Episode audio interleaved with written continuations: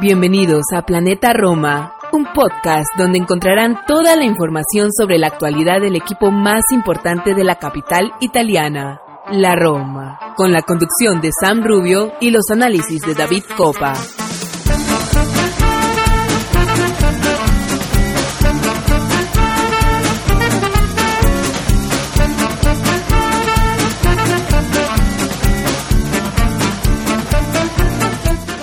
Hola a todos, soy Santi Boys. Esto es un nuevo programa de análisis post partido de Planeta Roma Podcast. Eh, Estoy grabando a las ocho y media horario europeo del domingo día 29. Hace apenas unos minutos que ha finalizado el encuentro en el Giuseppe Meazza Inter 1 Roma 0 y estoy en directo en el grupo de los Patreons de, de Planeta Roma para comentar las impresiones este, de este encuentro. Insisto, un encuentro que ha finalizado hace unos pocos minutos con el resultado favorable de un gol a cero para el equipo local, para el Inter de Simone Inzaghi, el cual ha tenido un expected goals de 2,3 respecto al 0,1 que, ha mostrado la Roma a lo largo de, de, los 90 y tantos minutos que ha tenido el partido. Una posesión del 63% en el cómputo global del encuentro para, para la Inter, 27% para la Roma, 19 tiros para la escuadra local, 3 para la Roma, a puerta tan solo 3 del Inter, 1 de la Roma, corners 8 para el Inter, 0 para la Roma. Estas son unas, unas, cuantas de las estadísticas que podríamos decir más destacadas del encuentro, aunque sí que es cierto que el encuentro ha venido marcado por un dominio total y absoluto en todas las fases y minutos del mismo por parte del equipo local, por parte del Inter de Milán en el que incluso el primer tiempo ha sido bastante, bastante más acaparador para, la, para el cuadro local, insisto, con unos goles esperados de 1,3 por un 0,0 para la Roma, pues que la Roma en 45 minutos no es que no, no haya disparado a portería, es que tampoco lo ha hecho fuera de la misma. Totales de tiros 12 para el Inter, 0 para la Roma, 36% de posesión para, para la Roma en esos primeros 45 minutos. De los 8 saques de esquina, 4 han sido en cada una de las partes para el Inter, cero, como es obvio, dado eh, la, la, nota que, que he reseñado de final del partido, también en el primer tiempo, y eh, un juego muy muy pobre el evidenciado evidentemente con balón por parte de la Roma. Tan solo 188 pases en los primeros 45 minutos. La inmensa mayoría de ellos la grandísima mayoría en campo propio por 324 del Inter. Esta estadística nos vamos a todo todo el encuentro al completo. 572 pases del Inter 351 de la Roma. Insisto, igualmente, aunque en ese segundo tiempo ha proliferado un poquito más allá de su propio campo la Roma, pero un juego eh, muy, muy escaso y que ahora mismo, insisto, son las ocho y media de la noche en Europa, está siendo tremendamente criticada en, en la radio romanista que, que, estaba escuchando. He tardado unos cuantos minutos a ver si podía cazar alguna declaración, solo lo he hecho en el caso de Cristante, posteriormente eh, las, las mencionaré. La Roma salía con Rui Patricio en portería, Mancini, Llorente y Endica en defensa, lo esperable Christensen en el lateral derecho, Zaleski en el izquierdo, un centro del campo con un registra en el nombre de Paredes, Cristante y Bobe como interiores, Lukaku y El Sharawi en punta. Mencionábamos en el programa de previa si sería el Sharawi o Velotti, si sería Bobe o Aguar los que ocuparían el once inicial. En este caso han sido los dos primeros en mencionar que han tenido un partido relativamente testimonial al nivel de casi toda casi todo el equipo. Para que os hagáis cargo eh, yo destaco Llorente en, primer, en primera ocasión y a partir de ahí me cuesta rescatar algún otro nombre propio de la Roma. En segundo caso lo haría por Rui Patricio en alguno insisto, teniendo que verme la obligación de, de extraer eh, nombres. Pero más allá de la defensa, poco, poco destacable para, para, la Roma, que salió en un encuentro buscando ralentizar el juego de forma evidente, perdiendo el tiempo de, de, forma clara desde los primeros instantes del encuentro, intentando que pasaran pocas cosas, pero no consiguiéndolo. Cuando, cuando tenía la posesión del esférico, eh, iniciando las jugadas desde su propia área, si bien no rifaban el balón, el balón este llegaba a Indica, que Indica en un principio del encuentro sí que conseguía enlazar con Bobe de forma vertical, pero al canterano le faltaba calidad, paciencia y mucha técnica para ser capaz de girarse o de jugar al primer toque eh, un tercer hombre sea en banda, pero sobre todo por el carril interior donde más, eh, digamos, el Inter lo podía llegar a permitir, aunque evidentemente con muchas vigilancias sobre ello y de ahí las inseguridades de, de Eduardo Bobe para hacer esos pases por lo que habitualmente volvía otra vez a indicar y el balón acababa siendo rifado. Rifado porque muy pocos balones conseguía rescatar el bueno de Romelu Lukaku que tuvo un partido no ya complicado por los eh, silbatos eh, de la afición de su ex afición, de la afición local del Inter de Milán, sino por el propio juego de la Roma que lo tuvo desabastecido durante la totalidad del, del encuentro con esta incapacidad para seguir creciendo, eh, el hombre libre de la Roma sería Mancini, si elevaba un poquito más su posición, o Cristante, que si del interior se le un poco, se podría haber jugado directo con él, o se podría haber intentado que Bobe fuera quien, buscando ese tercer hombre, consiguiera enlazar con ese hombre libre que pudiera progresar o en conducción o en pase obligando a un salto de la defensa rival del Inter. Esto no se ha dado en ningún momento. La circulación tampoco eh, ha, brillado y, más, eh, más que otra cosa se ha echado en falta. Una circulación rápida que permitiera llegar el esférico a estos dos hombres que mencionaba, a Cristante o a Mancini, integrantes de ese costado derecho, no pegados a la línea de cal como era el caso de Christensen. Em, con balón es que no hay más, es que no hay absolutamente nada más en todo, en todo el primer tiempo. La Roma ha trabajado, como viene siendo habitual, en un bloque medio, con una presión relativamente alta, no en saque de portería rival, porque tampoco ha sido capaz de generar el suficiente peligro como para ello, insisto, cero tiros en total, tanto afuera como fuera de, eh, tanta portería como fuera de la misma en todo el primer tiempo, con lo que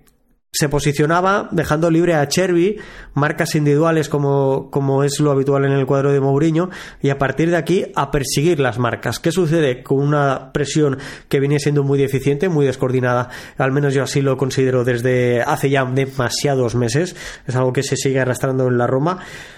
si las vigilancias defensivas no son buenas, si no se persigue a, tu rival con una simple pared, ya te generan una superioridad, obligas a que el centrocampista o el defensa salte a tapar a ese jugador y vuelves a dejar a un, a un rival libre. De esa forma, el Inter ha tenido unas facilidades abrumadoras durante todo el primer tiempo para que todos aquellos que os hagáis eh, cargo de los que me escucháis y no hayáis visto el encuentro, Bastoni y Pavard han tenido una presencia en campo rival, incluso dentro del área rival, bastante importante en gran fases de la primera, de la primera mitad. Algo inconcebible pues los delanteros de la Roma, ni Lukaku ni el Sharawi, hacían esas progresiones, los saltos eran tarde, a destiempo, y se generaban unos desajustes tremendos. La sensación, por lo tanto, era que tarde o temprano el gol del Inter llegaría no ha sido así. Y el único destacable, insisto, ha sido Llorente. Las estadísticas de Llorente en el primer tiempo han sido realmente buenas. Eh, prácticamente solo se le puede achacar una jugada, que luego la comentaremos, pero en ese primer tiempo, seis despejos, seis despejes, perdón, cinco disparos bloqueados, una entrada, cinco de ocho en duelos y 23 de 27 de acierto en pases, un 85%. No está nada mal para para el jugador español, que en el segundo tiempo ha seguido en esa, en esa tendencia, pero es que en el segundo tiempo, desde el paso por vestuario, yo creo que sí que le ha sentado mejor a la Roma. El bloque medio se ha traducido más en un bloque bajo, con las líneas más juntas, y por lo tanto al Inter le ha costado mucho más eh, generar peligro. Antes hablábamos de los 12 tiros en total en el primer tiempo del, del Inter se ha quedado en una cifra de 7 y 2 a portería en el segundo tiempo. ¿Cuáles han sido las jugadas de mayor peligro hasta el minuto 80? Ha sido una en el 61 en el 70, la primera por una conducción de paredes hacia campo propio, ¿de acuerdo? Y otra, una conducción de Salewski de la misma forma hacia campo propio. Por no querer jugar rápido, Paredes sobre su costado izquierdo, sobre Saleski, que estaba totalmente libre de marca, en la frontal del área, por lo tanto, permitiendo un centro de peligro a la Roma. En ese sentido, lo que ha preferido ha sido conducir hacia el carril central y ahí se ha visto demasiado apretado por diferentes jugadores del Inter, que esto lo ha hecho muy bien durante todo el encuentro, presionar muy bien al, poseedor del balón, sobre todo en carril central. Ha chuchado muchísimo a la Roma en ese aspecto y ha conseguido robar el balón de a, Paredes y, y, montar una contra de 3 para 3 que ha acabado con muchísimo peligro. Exactamente igual la jugada que mencionaba de Saleski, pudiendo jugar fácil con Endika, no lo ha hecho, ha preferido seguir conduciendo, hacer una jugada individual y ha perdido el esférico y ha generado una pérdida con una ocasión muy muy clara de gol para el Inter. Esto durante el segundo tiempo, es decir, la Roma ha reducido el bagaje ofensivo del Inter de una forma que yo consideraba incluso importante en ese, en ese aspecto. Pues la Roma, cuando atacaba, no era capaz de ganar las segundas jugadas. La, el Inter, en, en, tanto en ataque como en defensa, tanto en su campo como en el contrario, las jugadas en el área o digamos en el balcón del área rival, las presionaba muy bien, achicaba muy bien con sus tres centrocampistas y conseguía robar el balón muy rápido. La Roma, intentando salir de ahí, no, lo ha conseguido en ningún momento. Creo que le ha hecho falta una referencia, sea el Sharawi o sea el Lukaku, pero en un costado. Que los jugadores supieran que una vez podían salir del área, el balón tenía que ir hacia una dirección muy, muy concreta y no rifarla hacia adelante, no tener la necesidad de levantar la cabeza. Es decir, que se haya preparado eh, previamente durante, durante la semana el hecho de saber tenemos un balón, estamos apretados por la presión rival, el balón debe ir aquí, al costado izquierdo o al costado derecho, donde debe estar sí o sí este jugador. Esto no ha sucedido, o al menos la Roma no ha dado tiempo. Todo lo que sucedía era que el jugador de la Roma, sea Paredes o cualquier otro, trataba de levantar la cabeza, buscar a su compañero y no le daba tiempo ni siquiera hacer un pase. El Inter ha estado al nivel que se le esperaba, mordiendo arriba, generando mucho volumen de, juego ofensivo, sobre todo por los costados. En la primera parte personificado en Dumfries, en el costado derecho, y en la segunda con un Federico Di Marco eh, esencial y clave para el devenir del encuentro. Es cierto que la Roma ha tenido una ocasión muy clara con 0-0 en el marcador. Rondaría eh, bien entrada la segunda parte cuando eh, en una pequeña incursión en campo rival, y digo pequeña porque la Roma lo que sí que ha hecho en ese bloque bajo ha sido dificultar mucho las líneas de pases en el segundo tiempo para el Inter. Al Inter le ha costado mucho más llegar con claridad. No lo hacía ni mucho menos al nivel que, lo ha conseguido en el primer tiempo. Y, y, la Roma ha tenido diferentes robos en las botas de Saleski, de, del Sharawi de Cristante, de algún que otro jugador más, y ha podido desplegarse en una transición rápida. En una de ellas ha conseguido un saque de banda lateral en el costado izquierdo, un saque de Salewski sobre, sobre el Sharawi que él mismo le ha devuelto, y Salewski ha centrado al punto de penalti. Ahí ha llegado desde segunda línea con muchísima fuerza eh, Brian Cristante, rematando un balón aéreo y obligando a Ian Soma a hacer una estirada providencial para evitar eh, la ventaja en el marcador de, de la Roma. Eso ha sido con 0-0 y poco más de la Roma eh, en cuanto a bagaje ofensivo o directamente nada más. A partir de aquí, las ocasiones que os he comentado y el gol. El gol proviene en el, o llega en el minuto 81 de encuentro eh, con un balón largo de Slani. Es cierto que es un balón muy, muy, muy bueno, pero también lo es que absolutamente nadie, insisto en esta idea, ninguno de los dos delanteros de la Roma presiona a Slani para, para que no dé cómodo ese pase. La presión de los delanteros de la Roma eh, ha brillado por su ausencia en este encuentro y creo que el encuentro exigía ese compromiso defensivo que, insisto, no ha existido. Por otra parte, eh, cuando le llega el balón a Federico Di Marco, ese balón cruzado, insisto, desde campo propio, desde prácticamente pues una quincena de metros eh, retrasado de la línea de la medular, y le llega en el vértice del área propia nuestra de la, de la Roma a Federico Di Marco, que la controla muy bien, pero que Christensen le da los metros suficientes para que tras el control sea capaz de meter un, muy buen centro raso, que es eh, rematado por Turam en el área pequeña. En el único error que yo le encuentro a Diego Llorente en todo el encuentro, que es que le ha ganado la posición Turam en, en, esta, en esta jugada. Para mí es el único lunar en el partido de, del defensor español. Y así llega el tanto del Inter que no podemos decir que no haya sido merecido. Ha hecho méritos de sobra durante los 90 minutos, más los minutos añadidos al tiempo reglamentario, para ganar este partido y para haberlo hecho con mayor holgura en el primer tiempo perfectamente la Roma podría haber encajado un par de, de, encuentros y es ahí donde destaco a, a Rui Patricio como segundo jugador importante o segundo jugador clave en el encuentro de la Roma. Rui Patricio ha tenido un par de intervenciones en el segundo tiempo muy importantes eh, para mantener el 0-0 en el marcador.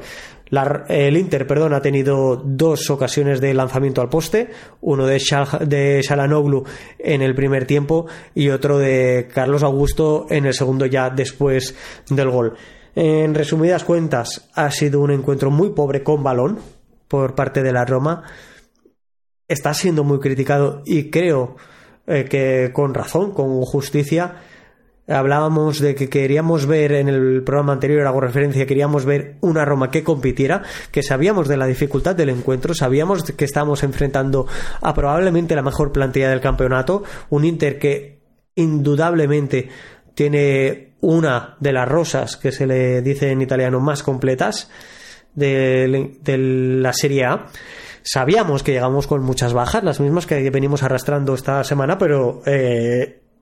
la Roma ha jugado con Mancini, con Cristante, con Paredes, con Lukaku, con Zaleski, con Endika, con Christensen, con Sarau y con Rui Patricio. Podemos entender que algunos jugadores no son jugadores top,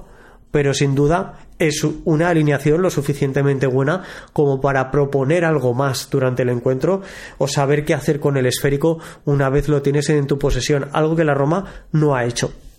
Competir, yo creo que el resultado es engañoso, considero que el 1-0 se queda corto,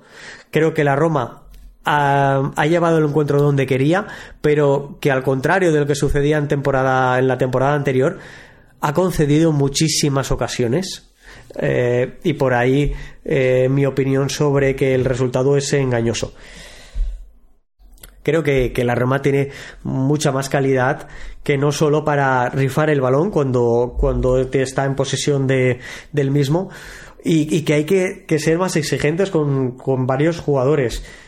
Eh, yo fui el primero en decir que, que consideraba que Paredes debía aumentar su nivel si queríamos que, que fuera un recurso útil para la Roma respecto a lo que veíamos, habíamos visto del argentino en, por ejemplo, su etapa en la Juventus. Creo que ha ido de menos a más en, en estos primeros eh, tres meses de competición. Sin embargo, el partido de me deja muy frío porque es un partido que se le exige mucho a nivel defensivo y que para esa evidencia que, que en esa faceta está de vuelta y media, eh, superado constantemente en el uno contra uno con una facilidad pasmosa, por no decir abrumadora, aterradora. Y, tanto él como los delanteros, ¿eh? que estuvieron absolutamente tibios en esa presión, en ese uno contra uno, y un partido contra el Inter eh, en el barrio San Siro, en Milán, no te puedes permitir el lujo de, de no estar contundente en defensa, como sé que creo que le han estado los tres defensores centrales, pues lo he echado en falta en el, en el resto del equipo, de, esa propia defensa hacia adelante. Ahora mismo la, situación eh, no es positiva en términos de distancia respecto al líder, que es el propio Inter. Son 25 puntos del Inter en 10 jornadas para 14 en las propias jornadas de la Roma, cuatro partidos ganados, dos empatados, cuatro, eh, cuatro partidos perdidos, 20 goles a favor, 13 eh, goles en contra de, de, la Roma. Esto nos coloca en una posición, a falta de que acabe la jornada, de en la octava de la, tabla clasificatoria nos puede nos puede adelantar la Lazio que está con un punto menos y un partido y un partido menos. Ahora mismo están jugando el Milan y el Napoli que acaban de iniciar su, su encuentro. Si el Napoli ganara se colocaría con, con una total de, de 20 puntos y por lo tanto la plaza de Champions nos quedaría a, a 6 no es una distancia enorme pero sí que es cierto que sí que es cierto que en este sentido el Inter nos saca 11 puntos. Son muchísimos puntos teniendo en cuenta que teniendo en cuenta que son solo 10 jornadas. Es el líder, cierto, pero un líder que se ha dejado puntos contra el Sassuolo, se ha dejado puntos contra el Bolonia, que son los dos últimos partidos que ha disputado en su, en su casa, en ese aspecto. Así que, que, creo que el bagaje del partido de la Roma es, es malo, debe serlo ah, considerado así, pero sin embargo no todo el mundo hace ese, ese tipo de, lectura. Por ejemplo, en el caso de Cristante, declaraciones, las únicas declaraciones que, he podido recoger a través de la radio en, y, a internet en los 15 minutos posteriores al, al encuentro. Las ha hecho Cristante, como digo, a la televisión italiana, en las que ha declarado que consideraba que llegaban muy justos de energía al encuentro, que cuando se le ha interpelado al respecto de si se consideraba que solo era eso, una cuestión física y no táctica, Cristante ha dicho que sí, que para su forma de entenderlo era una, una cuestión física y, no táctica, dado que venía la Roma con muchas bajas, unas bajas que viene arrastrando en las últimas semanas y que por lo tanto los minutos han ido acumulando en las piernas de los mismos jugadores. Es cierto que cuando el Inter ha dado, ha dado pie a los jugadores de banquillo, pues no tiene, no tiene absolutamente nada que ver con lo que ha podido, con la gestión de banquillo que ha podido hacer en este caso Salvatore Foti eh, como, como técnico de, de, de la Roma. Los locales han dado entrada a Mateo Darmian en el minuto 46 por Benjamin Pavar porque estaba amonestado con tarjeta amarilla.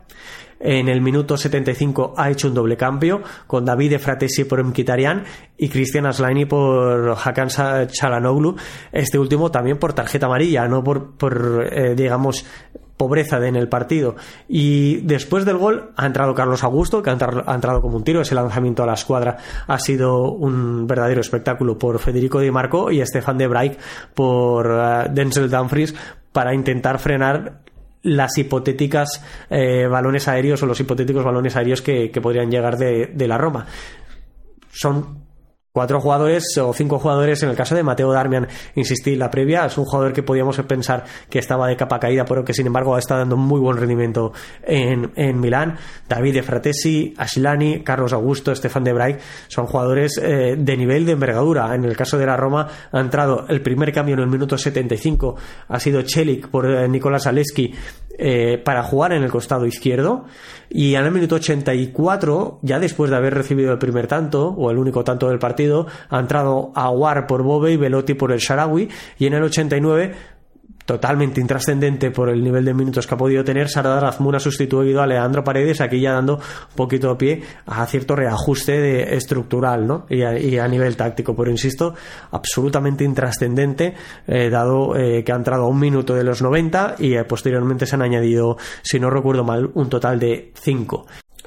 Cristante ha comentado que lo que pretendía el equipo era mantener eh, el marcador, el resultado 0 a 0, intentando que pasaran pocas cosas para ya al final del mismo tratar de desbloquearlo. La verdad, y comentando ya como he venido haciendo,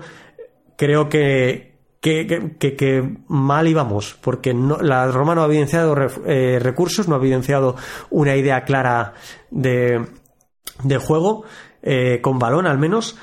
y, poco, poco se, se adivina que pudiera haberle hecho daño en la Roma, aunque sea a partir del minuto 80, por mucho que ese escenario se pudiera abrir con un 0-0 llegados a los 10 minutos eh, finales del encuentro, como así ha acabado siendo. Insisto, el gol de Turam no ha hecho nada más que justicia después de, de todo lo que, de los méritos que ha hecho el Inter y los que ha hecho la Roma, que se ha dedicado únicamente a defender en el primer tiempo de una forma muy errática y en el, y en el segundo de una forma mejor, pero donde errores individuales y creo que también colectivos a nivel de presión, pues le han perjudicado.